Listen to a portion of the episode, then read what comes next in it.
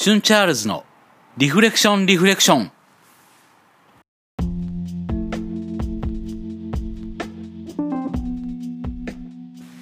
皆さんはじめまして。えどうもシュンチャールズです。今回は第0回ということで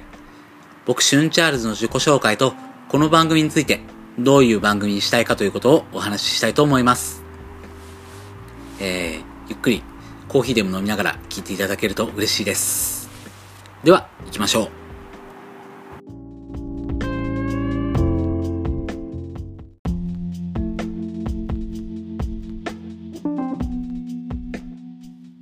改めまして、シュンチャールズです。まずお前誰やねんっていう人がほとんどだと思いますので、ここでは私ことシュンチャールズの自己紹介をしたいと思います。えー普段はですね、愛知県の東側の某地方都市、最近あの漫画になったりしてるんで、名前ぐらいは聞いたことある 方もいらっしゃるかなっていうような某地方都市なんですけれども、えーそこの出身、在住で、普段は自営業をしながら、お休みの日はサンデーミュージシャンとしてライブハウスでギターを弾いたりバンドをやったりあと動画を撮って動動画投稿サイトにアップしたりなんかしてそんなことしながら時々人にギターを教えたりなんかして生活しております。あの今回ポッドキャストを始めるっていうことなんですけれども今日ちょうどあの僕誕生日なんですよ。イエーイ。なんであのちょっといいきっかけだなと思って今回ポッドキャストを始めることにさせていただきました。であの始めたいなって思ったのがですね僕もともとラジオがすごく好きで伊集院光さんのラジオとか深夜のジャンクとかそういうのをずっと聞いててあいつか俺もラジオ自分の番組やりたいなって思ってたんですけどもなかなか「オールナイトニッポン」とかジャンクからオファーも来ないのでああやれないんだなって思ってたんですけどもあの最近ですねポッドキャストを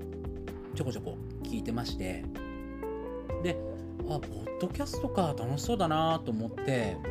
できないかなと思って調べたらその時は結構配信とか難しそうだなと思って諦めたんですけどもあのよく聞いてるポッドキャスト番組でブライトビットブラザーズさんっていう番組があってその番組で結構配信今簡単になってますよっていう話があってあそうなんだと思って改めて調べたら結構簡単に本当できそうだなっていうことで今回やってみようと思いました。でこの番組のタイトル「リフレクションリフレクション」なんですけどもあの僕が今所属しているバンドがナイティーンズ・リフレクションっていうんですね。あの意味はナイティーンズ90年代っていう意味なの。90年代でリフレクションっていう言葉があってリフレクションっていうのは音が反響して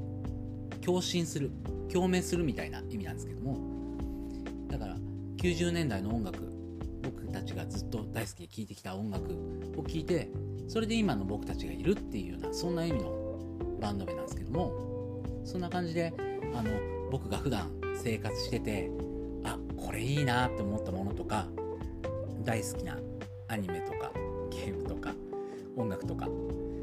これいいなってビビビってきたものプルプルってきたものをですね皆さんにお話しできたらなと。であの僕がこうやってお話ししてそれを皆さんもビビブルブルビリビリってきたらいいなと思って。そして皆さんからもまたそのブルブがこっちに来たらもっと楽しいなと思って。そんなことを思ってリフレクションリフレクションっていうタイトルにしました。えなんでねぜひ皆さんのあの好きなゲームとか音楽とかそんなお話も聞けたらなというふうは思っております。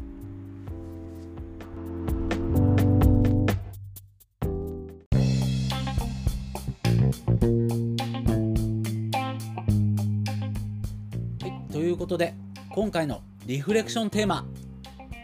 春アニメあなたは何を見ますか？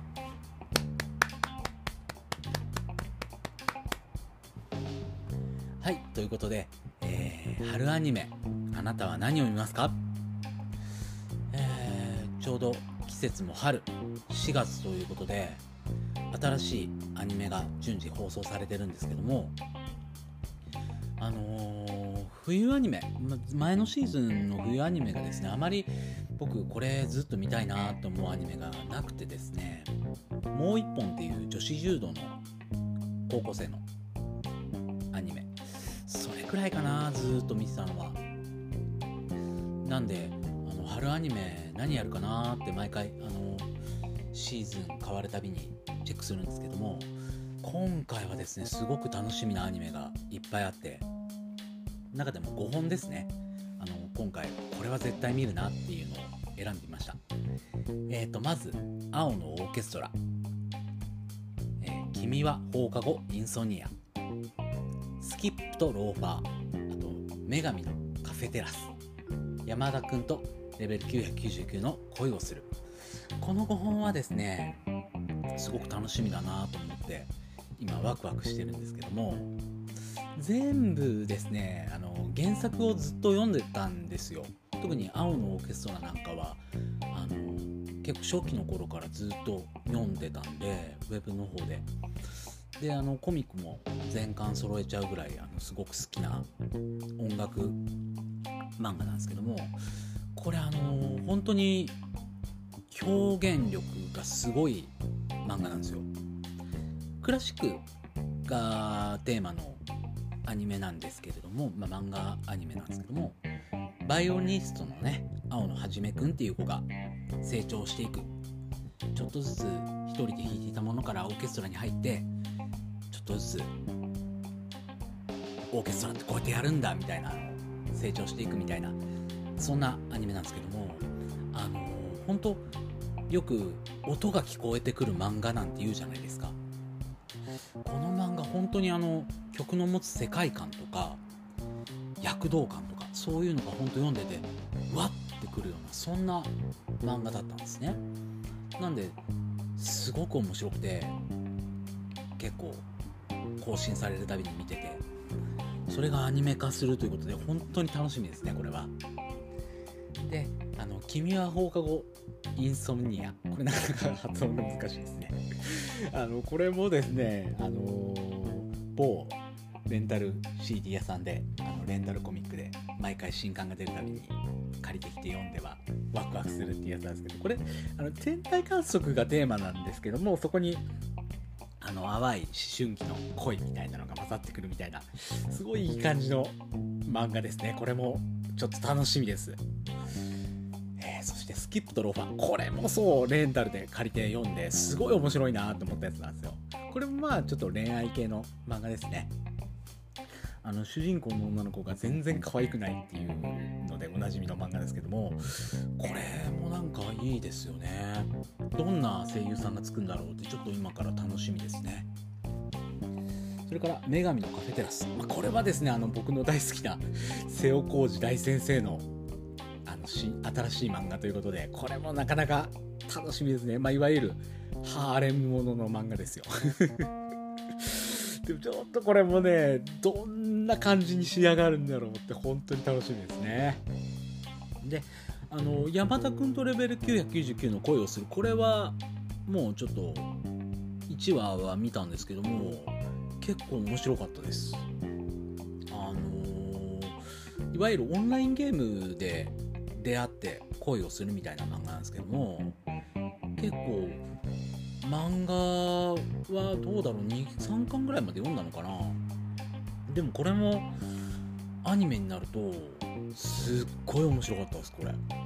音楽もすごく良かったし絵もすごく綺麗だったんで結構楽しみですね。えー、皆さんどうですか？春アニメなんか楽しみにしてるものとかありますか？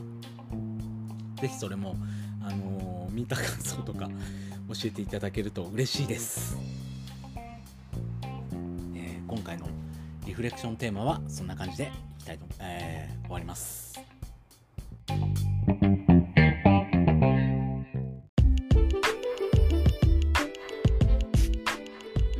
はい、というわけで、シュンチャールズのリフレクションリフレクション第0回いかがでしたでしょうか？え今回は第0回ということで結構コーナーなんかも全然考えずに見切り発車で始めてしまいましたけどもあのすごく楽しかったです話してて。あのこうやって僕が普段思ってることとか考えてることとかなかなか僕自営業っていうこともあってあまり人に会わないんですよね普段。なので人とこう音楽の話とかゲームの話とかアニメの話とかしたくても全然できないなっていうのがあってそれで結構始めたっていうのが多かったのでなんで今回話せてすごく楽しかったです。あのまだ全然何も分かってない状態なんでちょっとずつちょっとずつあの更新していければなと思っております。えー、面白かったかどうか分かんないですけれどもあの皆さんからのお便り待ちしておりますお便りの方はですね概要欄の方にあのメールアドレス貼っておきますので、よかったらそちらの方、もしくはですね、あの、ツイッターの方もやっておりますので、ツイッターの方で、シュンチャールズで、えー、検索していただけると、あの僕がギター弾いてたりとか、今日ライブですよとか、そういうのも書いてると思いますんで、そちらの方にですね、あの DM 開けておきますんで、メッセージいただければ幸いです。でね、あの皆さんから、メッセージいただいて、ああそうなんだと思って僕もそっからアニメとかゲームとか音楽とかまた新しい扉が開けたらすごくいいなと思います。皆さんにもねそういう新しい扉とかビリビリってくるようなブルブルってくるようなリフレクションこれから届けていけたらと思います。更新もですねあのー、そうですね毎週とかやりたいんですけどとりあえずは不定期でやっていってちょっとずつ更新の頻度を上げていけたらなと思っております。えー、今回はそんな感じで終わろうと思います。ありがとうございました。えー、リフレクションリフレクション、えー、ナイティーンズリフレクション、シュンチャールズでした。ありがとうございました。